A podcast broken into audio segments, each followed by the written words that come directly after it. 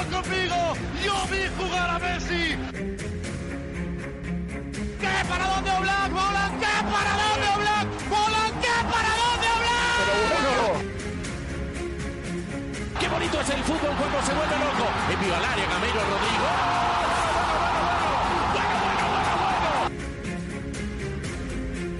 El rechace para ser, ser para Iniesta.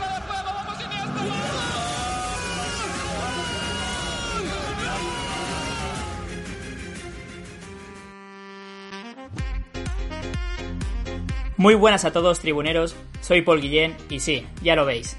Esta vez presento yo el programa.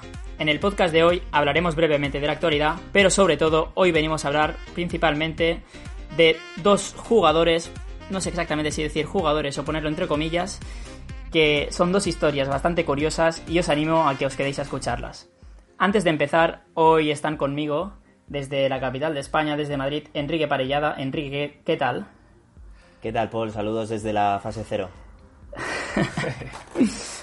Eh, nos vamos a la ciudad del Pilar, a Zaragoza. Edu García, ¿qué tal? ¿Cómo estamos?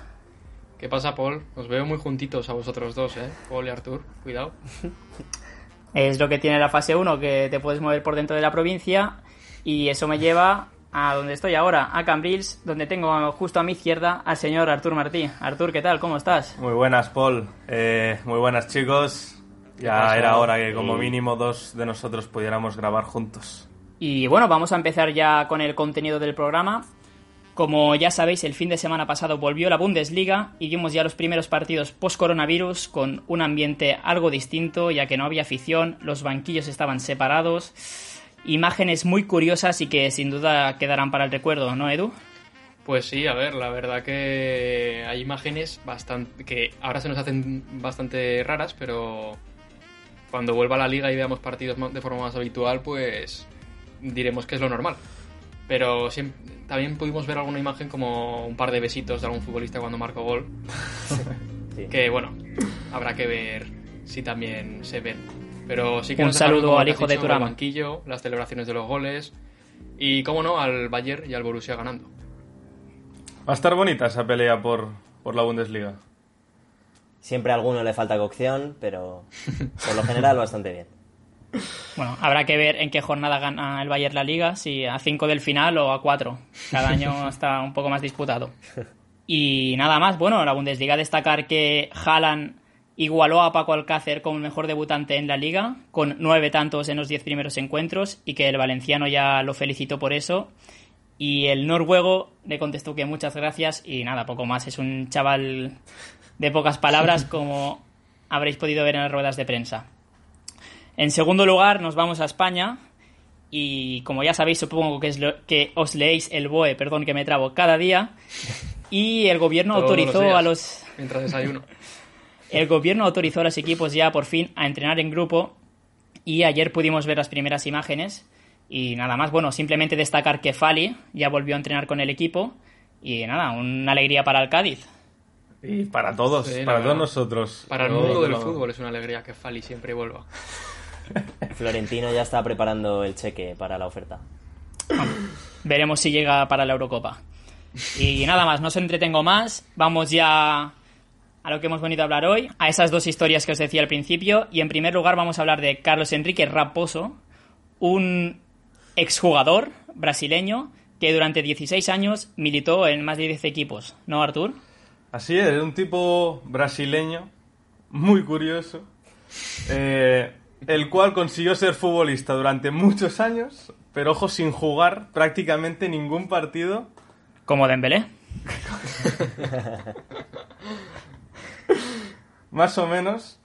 eh, y es un tipo, pues esto, que ahora veréis, ahora si os quedáis con nosotros lo vais a entender bien.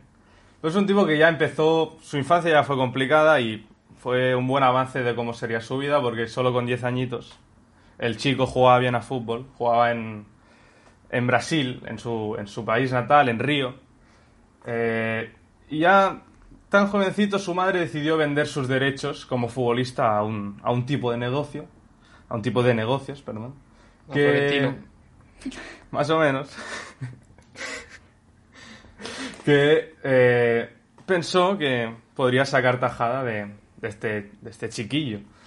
Eh, y este mismo hombre, a los 16 años, consiguió que firmase su primer contrato como profesional, esto sí, en México, fuera de, de su país. ¿Cómo siguió su trayectoria, Edu? Sí, pues como bien dices, firmó a los 16 años su primer contrato profesional eh, con la Puebla de México, un equipo mexicano. Posteriormente pasó a, a un equipo eh, estadounidense llamado El Paso. Y finalmente, en 1984, eh, ya en Argentina, en uno de los equipos argentinos, eh, Independiente de Avellaneda, se ve que ganó la Copa Intercontinental aquel año. Pero bueno, eso está un poco en el aire, ¿no? A ver, ¿qué, a ver, ¿qué me contáis? Bueno, eso es ya la primera curiosidad eh, fuerte de este tipo, que como eso eh, fue en una época poco documentada, aprovechó, según el mismo club argentino, este jugador aprovechó que hubo un futbolista en esa plantilla que se llamaba igual que él para decir que él fue campeón de la Libertadores y de la Intercontinental cuando en teoría el club defiende que él no formaba parte de esa plantilla. Dime, Rigue. Más que una teoría, yo creo que está muy demostrado. O sea, yo he visto una foto del tal Carlos Alberto Enrique que dijo, bueno, pues de tres palabras dos coinciden, esto va a colar seguro. No sé, amigo, no sé. También te digo que yo quién soy y quiénes somos nosotros para desconfiar de un tío que ha engañado a 10 equipos en 16 años. Es Dios. Yo me creo todo lo que digo. Este tipo, eh, luego de cuatro o cinco años eh, moviéndose por el mundo, como nos ha dicho Edu, eh, decidió que estaba cansado de jugar a fútbol, que él no le gustaba y que él solo quería ganar dinero con ello. Se volvió a su país, a Brasil, y tenía una cosa que había una cosa que se le daba mejor que jugar a fútbol. Eh, Las ¿Cuál era Paul? ¿Cuál era Paul? Ah, la cosa que se le daba mejor a Carlos Enrique Raposo era la fiesta, como prácticamente a todos los brasileños. Y como a ti, Enrique. Ole, claro que sí. Yo aprendiz de Kaiser. Bien, pues este tipo aprovechó eh, estas cualidades nocturnas para hablar con un futbolista en ese momento, futbolista importante brasileño que incluso jugó en el combinado nacional, para decirle que él, ojo, sin tener ninguna trayectoria conocida en el país, sin ser ningún tipo de eh, estrella, que él quería jugar en Botafogo, en el primer equipo, eh, en primera división brasileña. Y le dijo a este futbolista que se llamaba Paul Se llamaba Mauricio, si hay algún experto en fútbol brasileño escuchando esto, que no creo. Un tal Mauricio, leyenda del Botafuego de los años 80. Pues le dijo que él, hostia, que quería jugar, jugar con, bueno, jugar, formar parte de esa plantilla. Y, y el tipo, el futbolista, accedió, pero con una eh, curiosa condición, Enrique. Pues no la sé, tío. O sea, Volvemos ahora a lo mismo de antes. aquí, pero ¿qué, condi- qué condición, es que no sé. Eh, Buena táctica de Artur, ¿eh? Para, para autopreguntarse una cosa que quería O sea, contar. claro, Adelante, es que- Artur. ¿Por qué Carlos Enrique... Yo te trata muy em, bien, no me hagas esto. ¿Por sea, qué el apodo de Carlos Enrique era Kaiser? Ah. Ahora ya lo tienes, Enrique. Ah. Cuéntalo tú, cuéntalo tú, para que quede claro que yo no quería dejarte mal, que confiaba Es verdad, es verdad. que, He sido que yo lo el que ibas se a saber. el- Sí, sí, me he puesto yo los palos en las ruedas. Bueno, ah, lo que le dijeron es, mm, nosotros encantados de que vengas, pero si no te importa, en vez de Carlos Enrique Raposo, que no vende demasiado, te vamos a llamar Carlos Kaiser. Bueno, le llamaban Kaiser por su parecido con Beckenbauer y también porque, evidentemente, vendía mucho más. Así que... Y ojo, porque- Perdón, Artur, ¿eh? Perdón. Y ojo, porque este tipo, eh, a pesar de firmar este contrato con Botafogo, decidió que no quería jugar a fútbol. Que él quería cobrar como futbolista, pero no quería jugar. Entonces lo que decidió fue lesionarse eh, en su primera semana de entrenamientos. Firmar contratos muy cortos y pasarse todo el contrato o lesionado o, obviamente, haciendo ver o engañando a los clubes. Y así fue como Paul eh, pasó por, por tantos clubes. Sí, bueno, y al parecer no le gustaba el golf como a Gareth Bale, sino que era simplemente puro placer también, lo de saltarse los entrenos y simular lesiones. Y este tipo tiene muchas historias curiosas, pero a ti, Enrique, ¿te, te ha gustado más que otras? Eh, una que ocurrió en Bangú, ¿no? A mí me ha encantado la del Bangú porque me ha parecido un poco el resumen de todo lo que era la figura del Kaiser. Si queréis os cuento un poquito por encima cómo, cómo fue. Por favor. El presidente del Bangú, que era el, el- siguiente equipo de los muchos en los que militó nuestro amigo Kaiser, pues quería ver a su, a su estrella recién fichada, así que le pidió al entrenador que le convocase para un partido. Y claro, Kaiser vio que se acercaba el momento del cambio y no se le ocurre otra cosa que mientras está en la banda calentando, encararse con la afición rival, saltarse la valla y pegarse con los aficionados que había ahí para así recibir una tarjeta roja antes de entrar en el campo y dejar de jugar. Claro, Kaiser va, eh, esto es como Magnus Carlsen con el ajedrez, va cuatro jugadas por delante del resto, ¿no? Cuando, llega el presidente al, al vestuario después del partido, cabreadísimo, y va a hablar con Kaiser de a ver qué coño ha hecho, llega nuestro amigo Carlos Enrique Raposo y le dice antes de que hable lo siguiente. Yo he tenido dos padres en mi vida. Uno se murió y el otro es usted. Y cuando yo estaba calentando, estos hinchas estaban diciendo que usted era un mal hombre, que hacía malos negocios. ¿Y qué va a hacer un hijo cuando oye a alguien hablar así de su padre? Pues evidentemente defenderle. Ahora supongo que usted está muy enfadado, haga conmigo lo que usted quiera, me puede echar, yo lo voy a entender perfectamente. Y lo siguiente que hace el presidente es llamar a las oficinas, doblarle el importe del contrato y extenderse los seis meses. Kaiser era Dios. Qué genio, qué genio. Y el tipo estuvo más de 10 años, ojo, eh, más de 10 Haciendo años en Brasil estafando a todo tipo de clubes. Tal cual. Y, Sí, sí. y no, se, no se quedó ahí, porque consiguió irse a Europa. Encima a una de las ligas que nos gusta, ¿eh, Paul? Sí, era ¿Cuál? Ligue On. Sí, sí, no vamos a repetir el sketch de- No, no, no. de- del otro día, porque si no, eh, no podemos seguir hablando de este personaje, que supongo que ya todos ¿no? estáis cogiendo cierto cariño, como el que ya le tenemos nosotros. Eh, este tipo en- llegó pues a Francia con las mismas intenciones de ganar dinero sin jugar un solo partido.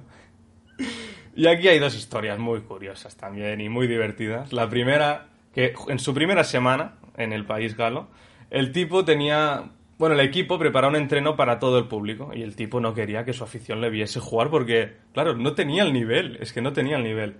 Y decidió pasarse todo el entrenamiento, ojo, todo el entrenamiento, cogiendo todos los balones que encontraba por el campo y tirándoselos al público para así ganárselos, Qué crack era, tío. para así ganárselos.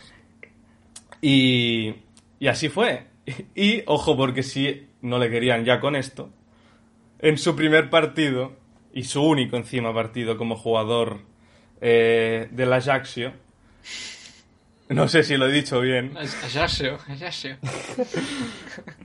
eh, entró, entró al partido hizo ver que en su primera jugada le dio un tirón, pero él decidió seguir corriendo eh, cojo, a lo que el público reaccionó con tremenda ovación, pensando que el jugador se lo estaba dejando todo por el equipo. Poco después fue cambiado porque, en teoría, parecía que no podía seguir jugando y se fue de Francia con estas dos anécdotas y ningún minuto más, pero muy querido por, por toda la afición de, de este equipo francés.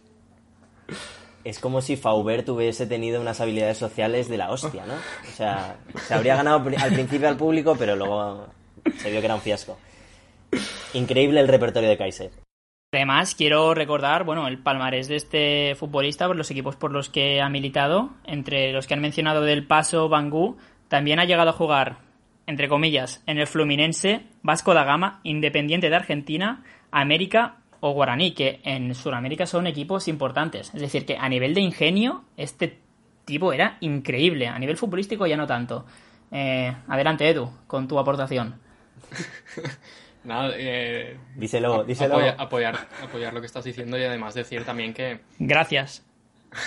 que compartió vestuario con jugadores importantes de la época como Carlos Alberto, Bebeto o, o Romario, entre otros. Así que no es, no es un cualquiera Todo- dentro del mundo del fútbol brasileño. Y yo Y sin si este querer-. Uy, uy, perdón. Vale, sigo, sigo. Nada, simplemente un, un detalle. A lo mejor hay algún oyente un poquito más culto, más listo que está diciendo, pero eso que ha dicho Paul no es el palmarés. Pues no, Sí, no es sí. palmarés, pero no pasa Fallo. nada, es su trayectoria, Aquí ¿vale? un poco de está, ya dislexia tienes- por mi parte. No, Palmarés, no preocupes. una, una Copa Libertadores.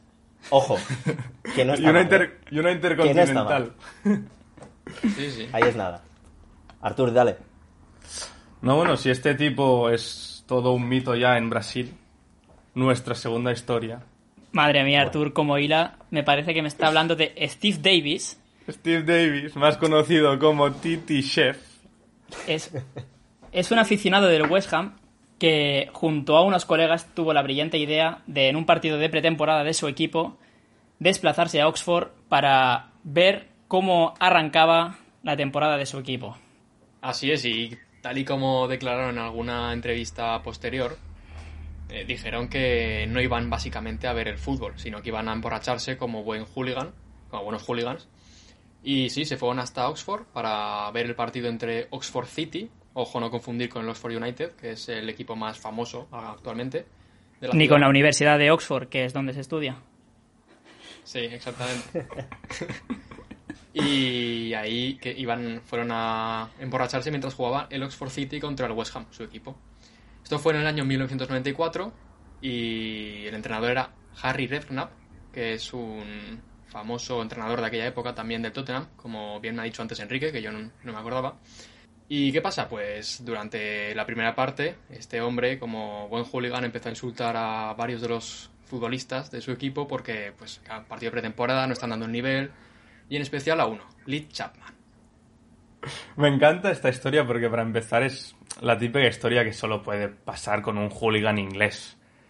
Tal de cual. estos que, que los ves y ya te dan mucho miedo.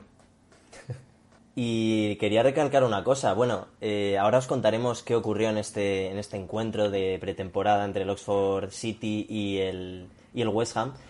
Pero para que veáis hasta qué punto es importante el destino, eh, este, este chico, este, este aficionado, Steve Davis, se hizo del West Ham no porque fuese de, de su parte de la ciudad, no porque le viniese de familia, no. Simplemente cuando tenía, no sé si 9 o 11 años, contaba, que puso la tele y vio un partido del West Ham en el que el West Ham ganaba y entonces él dijo, me voy a hacer de este equipo porque supongo que ganará siempre. Y luego dice, "Mm, bueno, yo con el tiempo me di cuenta de que no. Pero fijaos hasta qué punto el destino lleva a nuestro protagonista hasta Oxford donde, quien queráis, continuad con la historia porque es maravilloso. Pues, como he dicho antes, eh, se metió de manera más intensa con el delantero del equipo, Lee Chapman. ¿Y qué pasó? Pues que pasada los primeros minutos de la segunda parte, el entrenador Harry Redknapp se medio encaró con él desde la grada y le dijo que si él lo, lo podía hacer mejor. Y sin dudar, este contestó que sí, vieron en aquella una oportunidad de poder, yo que sé, al menos hablar con el entrenador de su equipo. Y bueno, es que antes en la primera parte ya se habían agotado todos los cambios por parte del West Ham debido a que había habido muchas lesiones. Este Chapman también se había lesionado y el West Ham con un, con un jugador menos, pues no tenía ya jugadores en el banquillo. Entonces, al genio de Harry Redknapp, el entrenador, se le ocurrió decirle después al, a nuestro amigo Titisev, casi es como lo bautizó él, que venga, que se atreviera a saltar al campo. Se fue a los vestuarios, se vistió y le bautizó como Titisev, delantero búlgaro. Y esto que cuentas, eh, Edu, eh, le bautiza de esta manera eh, porque, claro, el, de la megafonía del estadio le pregunta, ¿este tío quién es? Este número 3 que acaba de entrar. Y Harry Redknapp eh, le mira indignado y le dice, pero bueno, ¿tú es que no has visto el Mundial? Esta es la estrella búlgara Titishev. Y el tío de la megafonía, avergonzado, le responde, ah, hombre, claro, sí, sí, muy buen fichaje. Y ya ahí empieza la, historia de Titishev, que empieza y termina el mismo día. Sí, así es porque Titishev saltó al campo en el minuto 9 de la, la segunda mitad y él mismo cuenta en una entrevista que le hizo Robinson que nada más entrar eh, él se agotó mucho porque no paraba de correr. El central, que también lo entrevista en el informe Robinson, no tenía claro que fuera un futbolista profesional porque lo había visto gritar en la grada, pero él dice que cuando lo vio entrar y vio que no paraba de correr, dice que tenía pinta de jugador y además cuando tocó el balón por primera vez, él vio que tenía madera de, cosas, futbolista. cosas, sí, sí. Y así fue cuando en el minuto 80 de partido, después de una jugada por banda, se produce un centro que acaba en los pies de Titishev. ¿Y qué pasó, Eduardo? Pues ¿qué va a pasar? ¿Qué, qué le puede pasar a este genio? Pues que marcó gol. Sí, marcó gol desde dentro del área. Iba ya al partido 4-0. Bueno, y al ser un amistoso de pretemporada tampoco importa mucho, pero oye, que te digan que, que marcas un gol con tu equipo. Y aclarar también que el rival era un equipo de una categoría muy baja, ¿eh? Pero, eso no quita. pero ahí estás, ¿eh? en la historia de tu equipo. Claro, eso no quita el júbilo además que demostró el jugador o Titishev cuando marcó el gol y con no fue a celebrar con los bueno no los encontró él dice que no los encontró en la grada pero los intentó buscar para celebrar el gol con ellos adelante Enrique Nada, yo quería hacer un apunte a lo que acaba de decir Artur, que eso no tiene por qué significar nada. Eh, yo soy madridista y nunca olvidaré el alcorconazo. Las categorías no, no, no, son, no lo son todo. Pero bueno, Pero- eh, con- dime, dime. Aprovechando este ejemplo, imagínate eh, esto, un, un Alcorcón Madrid, que el- un jugador del Madrid mete el, el 0-6 y se pone a celebrarlo como si se acabase la vida ese día, como Claro, si ganase claro. el Mundial. La imagen tuvo que ser impresionante en Oxford. Tal cual. Además, eh, el central en este informe Robinson, que os estamos desgranando un poco, pero yo os recomiendo que lo veáis, el central de- del Oxford dice, joder, yo había tenido mis dudas de si era futbolista o no, hasta que le veo rematar ese tiro, ¿no? O sea, por toda la escuadra, dice, ahí tiene que ser futbolista seguro. Yo creo que le duró esta certeza cinco segundos cuando le vio efectivamente a Artur celebrándolo como si fuera el gol de su vida, que lo era, evidentemente. Es que lo era, claro. Y, y además hay que recalcar que, tal y como cuentan en ese informe Robinson que estamos aquí desgranando, eh, para el Oxford City era, un par- era el partido más importante de su historia, porque es un equipo, como ha dicho Artur, de una categoría muy baja contra todo un West Ham, que por aquella época, ojo, Ahora Así era un que- equipo más fuerte aún que ahora. tú imagínate ser jugador del Oxford City y que te marquen el 0-5 en un partido de pretemporada y lo celebren como unos locos. y bueno lo que parecía una historia de ensueño que lo sigue siendo tiene un pequeño detalle Sí. que a lo mejor nos hemos olvidado de contar. Y es que una vez él marcó el gol por toda la escuadra y se fue a celebrarlo con sus compañeros, el Linier levantó el brazo y señaló posición antirreglamentaria, Sí, O- con lo que Titishev se dirigió al asistente y le dijo palabras textuales, me has jodido la puta vida. Por menos se quería expulsar a Luis Suárez aquí en España, ¿eh? Pero Ya. bueno, le hizo gracia al árbitro allí, le hizo gracia. Joder, no sabía ni quién era el pavo, o sea que imagínate. Claro, claro. Y nada, ya para acabar la historia, él cuenta que cuando se acabó el partido se dirigió al vestuario con sus compañeros, se duchó, hasta habló con ellos, les dijo que, que buen partido, que habían jugado bien, y le respondieron que sí, siguiéndole un poco la corriente. Y ya le preguntó al entrenador que si le haría ficha en el primer equipo, Qué a lo que este se negó. Y Yo bueno, tengo una, una, una, pequeña, una pequeña duda. ¿Cómo dormiría esa noche Lee Chapman, no? O sea, después de Eh, que un calvo seguro- ahí, un cabrón eh, borracho te esté criticando y, y sale y marca gol. O sea, eres un mierdas, Lee. Yo no sé cómo dormiría Lee Chapman, lo que sí que tengo claro es cómo durmió nuestro amigo Steve, que Hombre. fue en un, en un coma etílico seguro. no, yo, yo no creo que durmiera esa noche, precisamente. No sé, pero esto es un claro ejemplo de, de que nunca, nunca se puede dejar de querer y de soñar con jugar con tu equipo, macho. Yo tengo 21 años y sigo queriendo jugar con el Real Zaragoza. sé que algún día lo lograré con cosas como esta, insultando a los jugadores. Claro. Es verdad que cualquiera de estas dos historia- eh, historias que hemos contado eh, en estos tiempos ya actuales es absolutamente imposible que se repitan. Pero bueno, eh, la historia está para, para ser recordada. Y bueno amigos, esto ha sido todo, esto ha sido nuestro cuarto programa y os recuerdo que os deis a la- que le deis a like al vídeo, que os suscribáis al canal Así y que nos comentéis qué os parecen estas historias. Eh, adelante Enrique. Nada, solamente quiero decir, porque ya va siendo tradición en el final de nuestros vídeos, que comentéis el nombre de el que más os ha gustado. O Titi Chef o Kaiser. Así es. Bueno, a ver quién a ver quién comenta. Veremos si otra vez son los a decir a de ver quién gana, pero no, a ver quién comenta, claro. Y nada, pues muchas gracias a todos por escucharnos una semana más y nos vemos pronto. Chao, Un chao. saludo. Hasta Chao. luego.